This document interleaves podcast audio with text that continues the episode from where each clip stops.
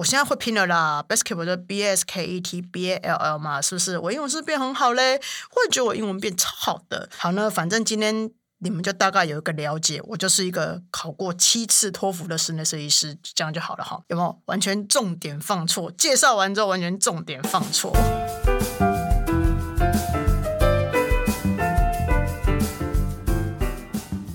Hello，大家好，欢迎来到 Happy Halloween。我是想要突破舒适圈，正在发展新职业、发现艺术新趋势的室内设计师转做风格师的 Win。今天是自说自话系列的 Win Win 开场篇，叫自己 Win Win 好像蛮奇怪的哈，就好像有人会叫，就是有人的名字叫周雅慧。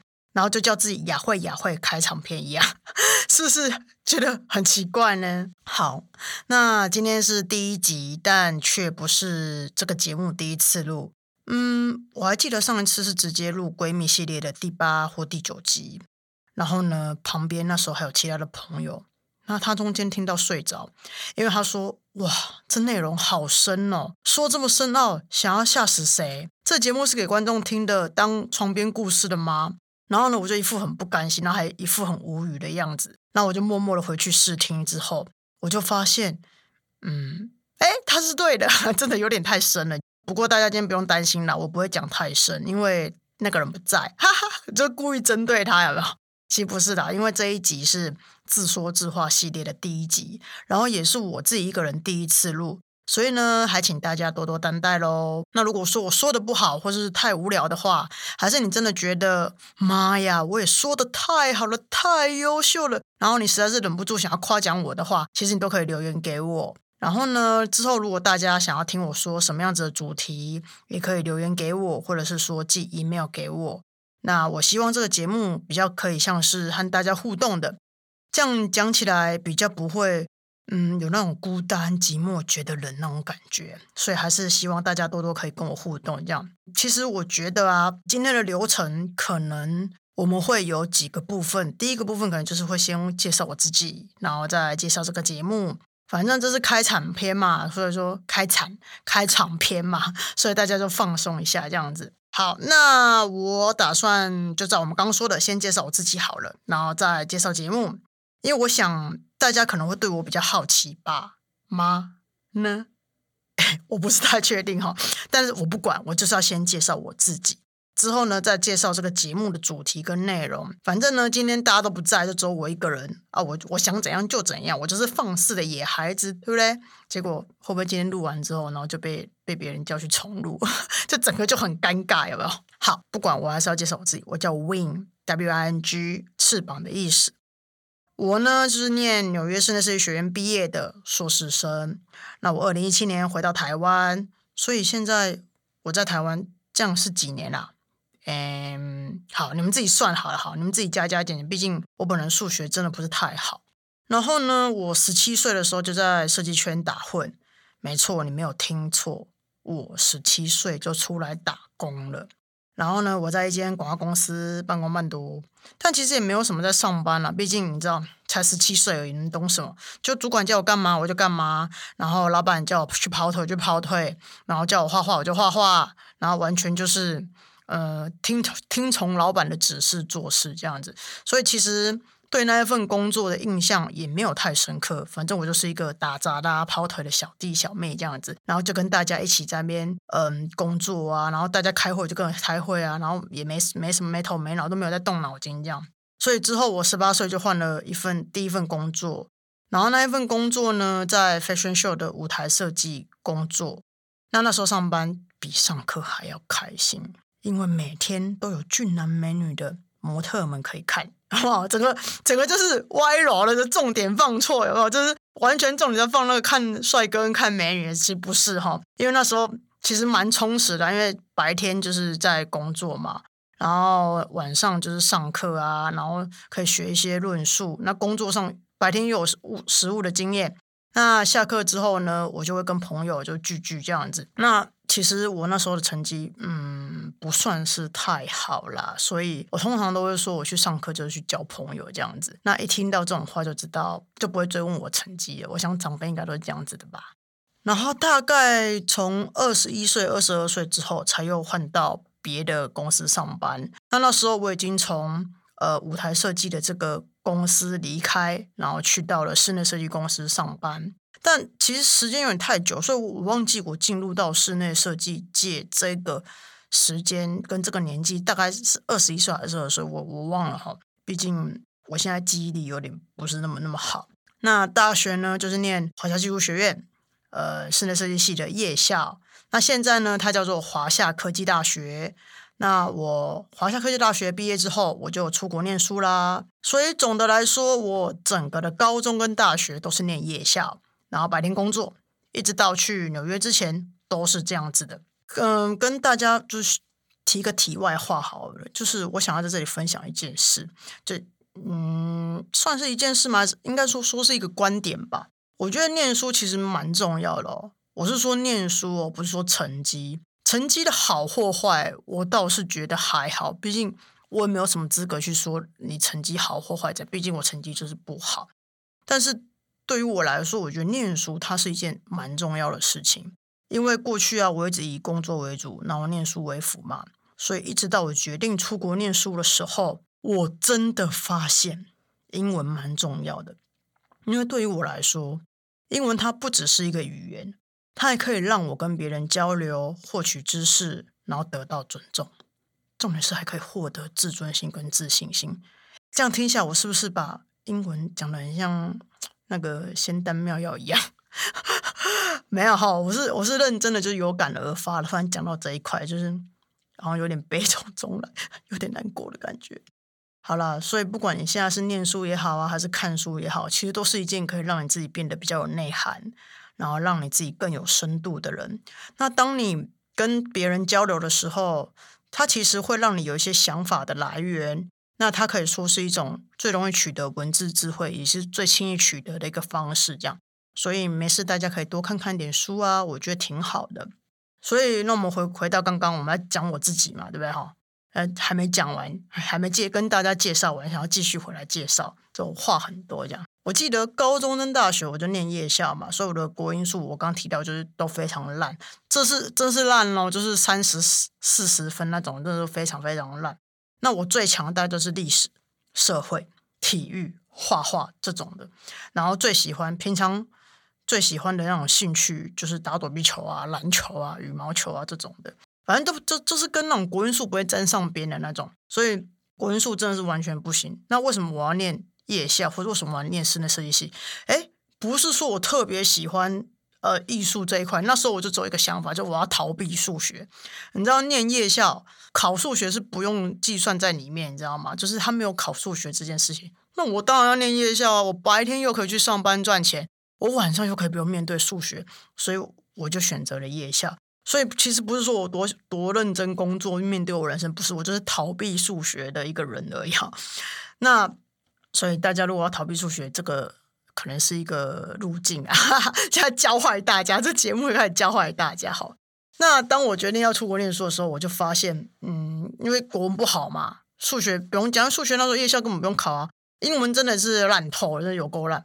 我连 basketball 那篮球我都拼不出来，你知道吗？我真的是有够可怜。我那时候去考试啊，想说，他问我说我最喜欢什么运动，我就说篮球，打篮球，play basketball。哇！我拼不出来 play basketball，然后超超丢脸的，你知道吗？所以你知道我那时候英文的底子要多烂就有多烂。那所以我就花了一年多的时间，非常非常专心的念英文，整天什么事都不干哦，就是念，毛起来念，去抓萤火虫来念，长胆式的念，就是念，然后疯狂的背单词，然后疯狂疯狂的看那个英文写作的书啊，口语的书啊，就是看。那坦白讲，我前前后后这样考下来，我总共考了七次托福哦。七次诶，然后我才考到九十三分，唉，我现在讲到这个阶段，我真的觉得其实真的蛮辛苦的，所以我觉得其实平常就要多念书，多充实自己，不要临时抱佛脚，不是不好啦，是真的太刺激了。那我觉得如果你真的想要临时抱佛脚的话，我就觉得你心脏要够大。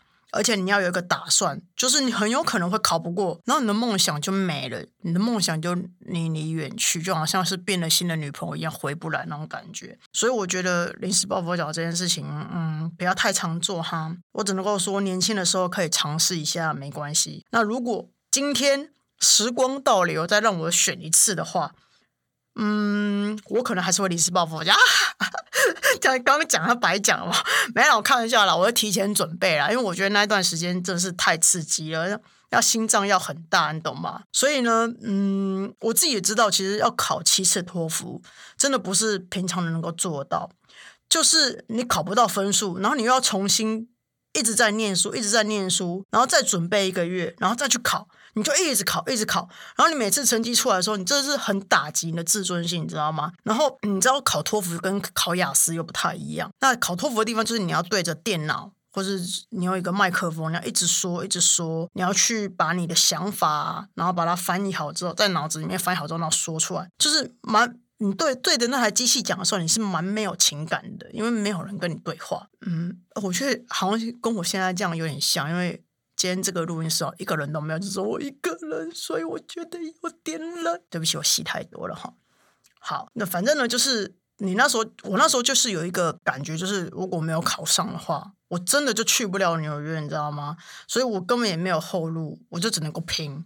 那我要拼到什么样的程程度？我觉得成绩就是去显示我的努力的成果嘛。所以我就我就觉得说，嗯，不行，我一定要考过，不然的话。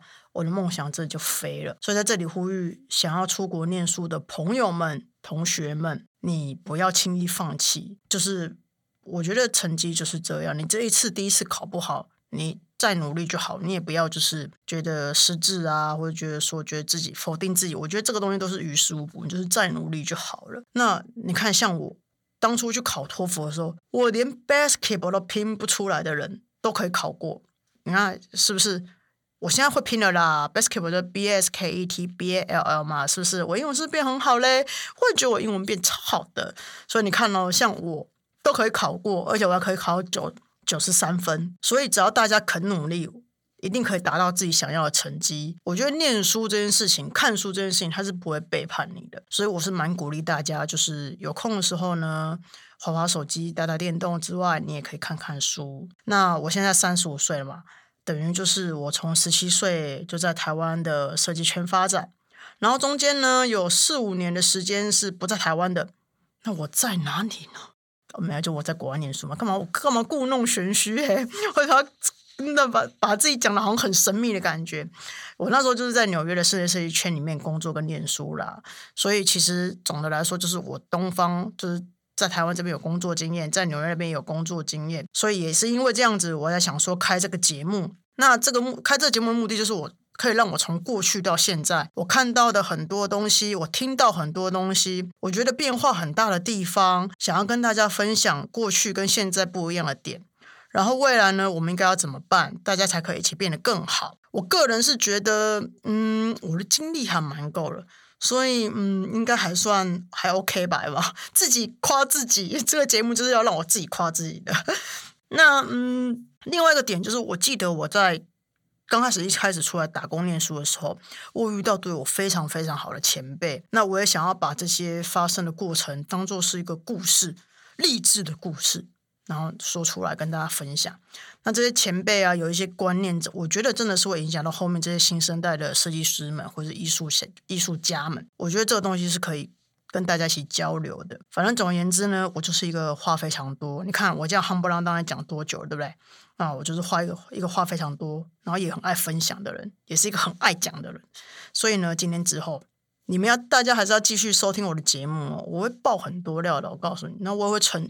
传承很多很多，我在纽约学到一些知识，然后以及发生了很多一些有趣的故事，就是你知道跟外国人勾心斗角那种职场竞技啊，突然讲的很严肃嘛，好像宫廷剧的感觉，没有啦，就是跟白人跟黑人怎么合作啊，或者说我们怎么样去把一个呃设计案做好啊，然后大家是怎么样去沟通的啊？那当然还有我在国外，其实我有换过两份工作嘛。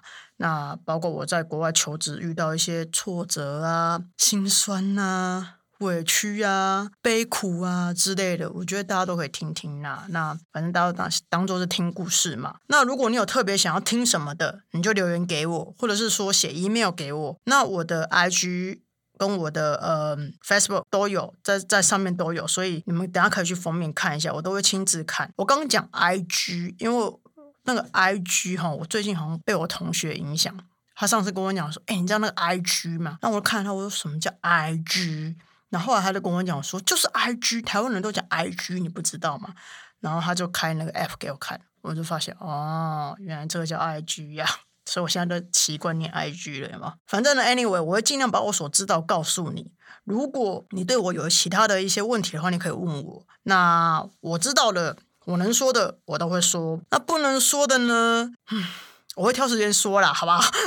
就是我还是会想要尽量的满足大家的好奇心。好呢，反正今天。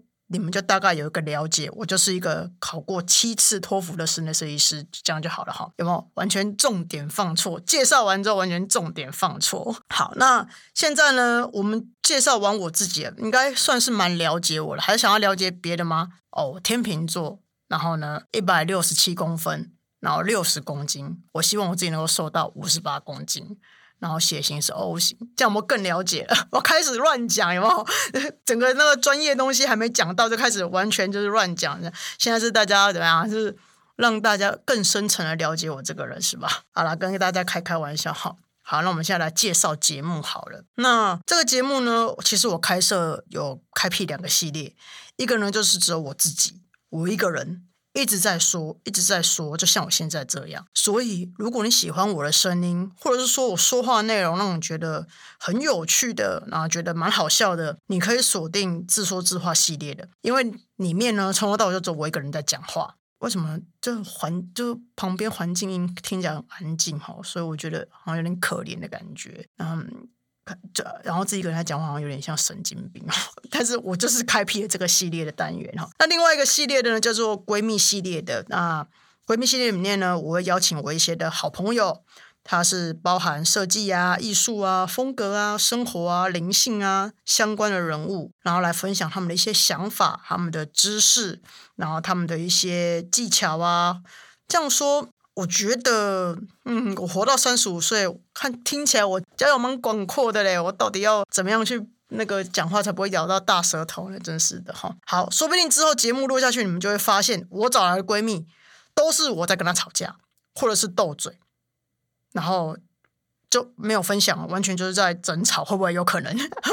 因为我觉得我的个性就真的很有可能就直接在节目上跟人家 argue 起来的。我觉得这个几率是蛮大的哈。那所以如果之后听众朋友们听到闺蜜系列，发现我在跟别人吵起来，或是互嘴的时候，然后有一些观念上的一些争论的时候，我觉得这是非常正常的。所以请大家平常心，好不好？那如果你想要听那种和平的感觉啊，非常那种静谧的感觉啊，我觉得可能不太适合闺蜜系列的。但是喜好新三色的听众朋友们，哎，这样讲好像有点自黑，然后整个就歪楼，歪楼了，把把这节目黑掉，有没有？那到时候这段一定会被剪掉。我跟你讲，好，没有，就反正我的节目上来讲的话，其实会比较像是好笑啦、轻松一点的。那我自己有时候会会会。字表啊，这种的，我觉得其实大家玩的开心就好。那我跟我朋友相处的方式就是，我就是会一直问问题的，然后把人问疯了。其实我我就是一个求上进心的人，我没有找麻烦了，我是求这样上进心哦。有没有立刻立刻跟自己呃在这里跟听众朋友解说一下？然后明明不是这样，一直要夸自己，有没有把自己洗白这样？总之，这个节目探讨的主题是什么呢？嗯，好，我现在就在自说自话、自问自答。没错，以后这个节目呢，就是会走这样子的路线。我会问自己问题，然后自己回答。还是你们觉得，嗯，我我需要变声比较好？比如说我在问我自己问题的时候，我就变成另外的声音，然后回答问题的时候就用原来这个声音回答。我我示范一下，让我演一下。我我今天就是演员上身。那这个节目的主题是什么呢？嗯，这个节目主题是，你们觉得这样 OK 吗？就我是不知道听起来会不会很怪啊？就我自己用变声的方式去处理这个东西的话，我是怕你们耳朵不舒服了。不然其实，嗯，我个人这样演起来还蛮舒服的哈。嗯，这句话听起来也怪怪，对不起哈，我我我好像开黄腔，对不起对不起。好，我们扯太远了哈。这个节目的主轴就是环绕在讨论，嗯，后世社主义这一块。不管是我自己系列的单元也好，还是闺蜜系列单元也好，都会在这个话题上，这个主题牵扯到住宅呀、品味啊、流行趋势啊、艺术啊、设计啊、建筑啊、家具啊、配饰啊、空间啊、灵性啊、感知能力啊、情绪心理学啊、六感啊，反正大方向来说就是生活风格。是的，你没有听错，我就是要把生活跟风格放在一起，叫做生活风格 （lifestyle）。所以从现在开始，生活跟风格他们说永远在一起，不分开的。噔噔噔噔噔噔噔噔，就让他们两个永远在一起吧。我不许，我不允许他们离婚，好吗？所以呢，这个。节目的主轴就是会在谈论生活风格这一块。那我觉得这节目其实对设计圈来讲，或艺术圈来讲，如果够够火红的话啦，可能会丢下一个震撼弹。你看，我开始口出狂言呢。那但是我觉得能不能够成为震撼弹，我不知道，就要看你们喜不喜欢这个节目跟这个谈话的方式哈。我其实觉得台湾设计圈进步。过去来讲啊，我觉得进步蛮快的。那现在好像有点比较慢一点了，不过还是有有些微的在变化啦。那为什么会这样讲呢？因为我二零一九年大部分时间都是在美国跟中国嘛，我在那边教书代课。那二零一九年我这样飞来飞去，其实看到文化上有一些差异，那我感受其实蛮深的。我还写了大概有八千个字的心得来去阐述我的感受有多深，以后慢慢念给你们听哈。所以你们听得出来，我其实是。非常语重心长的，唉，好，然后二零二零年呢，没办法去海外工作了嘛。那毕竟我其实也还蛮在乎我的生命的哈，所以台湾真的是一个非常非常安全的地方，我们真的是非常非常幸福跟幸运呐。那不管是过去还是现在，我都觉得。我本来就一直认为台湾它是一个很好很好的地方，因为不管你是在美国也好，还是你在中国大陆也好，你在新加坡也好，你在香港也好，你不管是在那里待了多久，你都会很想念、很想念台湾这个地方。尤其是像我，我其实从以前一样工作，就常常跑来跑去、飞来飞去，所以对于我来讲，我觉得。我只要每次出去时间久了，我就会非常想念台湾。所以有些人呢会说什么台湾是个鬼岛啊，怎样怎样。其实我个人哈非常认同，但是呢，我认认同的这个点，是因为你长时间离开了这个地方，你会非常非常的想念它。所以对于我来讲，我觉得这是台湾的魅力跟它的吸引力啦。因为待在台湾真的会让人家上瘾。我个人觉得哈，那像你待在美国，我觉得不会让你上上瘾，它可能会让你压力很大，尤其是你在纽约工作哇，那压力大。大的要死，真是的。那所以说，其实我觉得台湾真的是一个蛮棒的一个地方。所以刚这样子，我算一算，我在香港也工作过，在新加坡也工作过，在中国大陆也工作过，然后也在美国工作过。嗯，我真实的感觉是，这些地方它给了我一些不同的工作文化，也让我学习到不同的公司文化、国家文化。我其实觉得都还蛮新鲜的啊。对，还有面试文化。我觉得面试文化这件事情，未来可以开一个就是主题来讲一下，有一些技巧其实是可以分享给你们的哈，不错吧？呃，听这个节目还可以学到一些面试的技巧，让你更容易找到工作，是不是很棒嘞？好，那就刚提到二零二零疫情的关系，让我有一个机会可以长时间待在台湾，好好的观察台湾到底发生了什么事情，然后我也发现到一些比较不寻常的地方。的呢，自己配乐有没有？没有人在这自己配乐啊。其实我本身感知能力跟直觉蛮强的啦。诶，我会不会讲完这个之后？就有人要开始叫我师兄师姐了，我是说感知能力哦，不是通灵哎，哦，我是说感知能，我感知能力跟直觉蛮强的，我我不会通灵哈，先不要叫师兄师姐，我怕这个节目会歪了，我刚刚已经快歪了，我现在要再救回来一下，不然整个都会被剪掉哈。反正呢，我是想说，透过这个节目来慢慢的跟大家聊一下我所看到的趋势跟发展。那既然讲到趋势跟发展，不晓得大家对改变这件事情有什么看法呢？有些人是不想改变，就想待在舒适圈；有些人呢会害怕改变；有些人是勇于面对改变这件事情的；有些人是想改变，但又有顾虑；有些人呢是在改变的路上，但是遇到了挫折，就有点有点衰嘛。那有些人是在改变中慢慢调整的方向；有些人会觉得再改变也就这样子了。有些人想都没有想过改变这件事情。我觉得刚刚我说那些上述这些念头跟想法都没有都没有好或不好，毕竟其实都是选择。那要不要改变这件事情，其实是在我们自己身上的，我们也可以自己做决定嘛，对不对？那当你决定的次数越多，你就会感觉到越自由。哎，你们听我刚刚说了什么？我居然口出金言，正经八百的说出这样子的一句话。大家赶快去拿笔记起来，快点！嗯，还第一集又开始命令听众干活，有没有？真的是太坏了。总而言之呢，反正二零二零的话，就是环境发生一些事情啊，要我们去做一些更新跟改变。那感觉就好像是环境推着我们往前走嘛。那有些人可能会觉得说，环境在迫使我们往后退，这样。那不管你是感觉到往前还是往后，它就是一个全球性的去做一些变化跟变动。那我不晓得这结果是好。还是不好，毕竟我真的不是师兄师姐。但是我觉得有在动就是好事一样，所以也是因为这样，你看到很多专业领域的部分啊，慢慢发生一些变化。但像设计圈啊、艺术圈啊、生活圈啊，也发生一些变化。那毕竟大家都被影响到，那其实也想要去解决现在的状况跟现在的问题。那其实当你去解决现在的状况跟现在问题的时候，它就是一个改变了，对吧？所以我个人其实是蛮跟着趋势走的人。所以如果呢，你也跟我一样，觉得不抗拒改变这件事情，然后你也想要知道说这个环境到底发生什么事，现在市场到底怎么会有这样子的变化？我觉得你可以持续收听我的节目，然后呢，你可以跟我分享你发现了什么。你发生了什么？我觉得这蛮有趣的哈，因为其实这个可以从生活风格上来讲，去更了解你自己，然后从生活风格上来讲，治愈你自己。我觉得这件事情是蛮重要，但首先你得要先去观察你自己在这段时间的变化，你的心情啊，你的感受是什么。